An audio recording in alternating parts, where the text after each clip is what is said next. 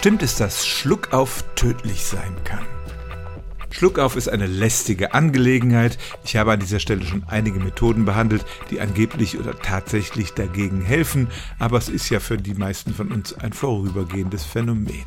Es gibt aber Menschen, bei denen geht der Schluckauf nicht weg, er bleibt über eine lange Zeit und wird chronisch. Der längste in der wissenschaftlichen Literatur beschriebene Fall hat volle 68 Jahre gedauert. Und das ist natürlich eine schwere Beeinträchtigung des Lebens und die Frage ist nicht ganz abwegig, kann man vielleicht sogar davon sterben.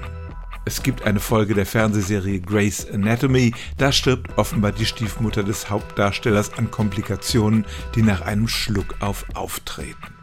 Nun ist das Fernsehen und keine Realität. Die Erklärung in der Sendung war, der Schluckauf war das Symptom einer anderen Erkrankung. In dem Fall ging es um den sogenannten gastroösophagealen Reflux. Die Frau wurde operiert und hat diese Operation nicht überlebt. Der Schluckauf war also das Symptom eines schlimmeren Leidens, das dann letztlich zum Tod geführt hat. Auch bei dem Rekord Hickser, den ich eben erwähnt habe, war der Schluckauf durch eine andere Sache ausgelöst worden, in diesem Fall durch einen Schlaganfall. Umgekehrt kann chronischer Schluckauf andere gesundheitliche Folgen haben, indem er zum Beispiel den Schlaf stört. Viele dieser Menschen werden depressiv und das ist ja auch nicht gerade lebensverlängernd.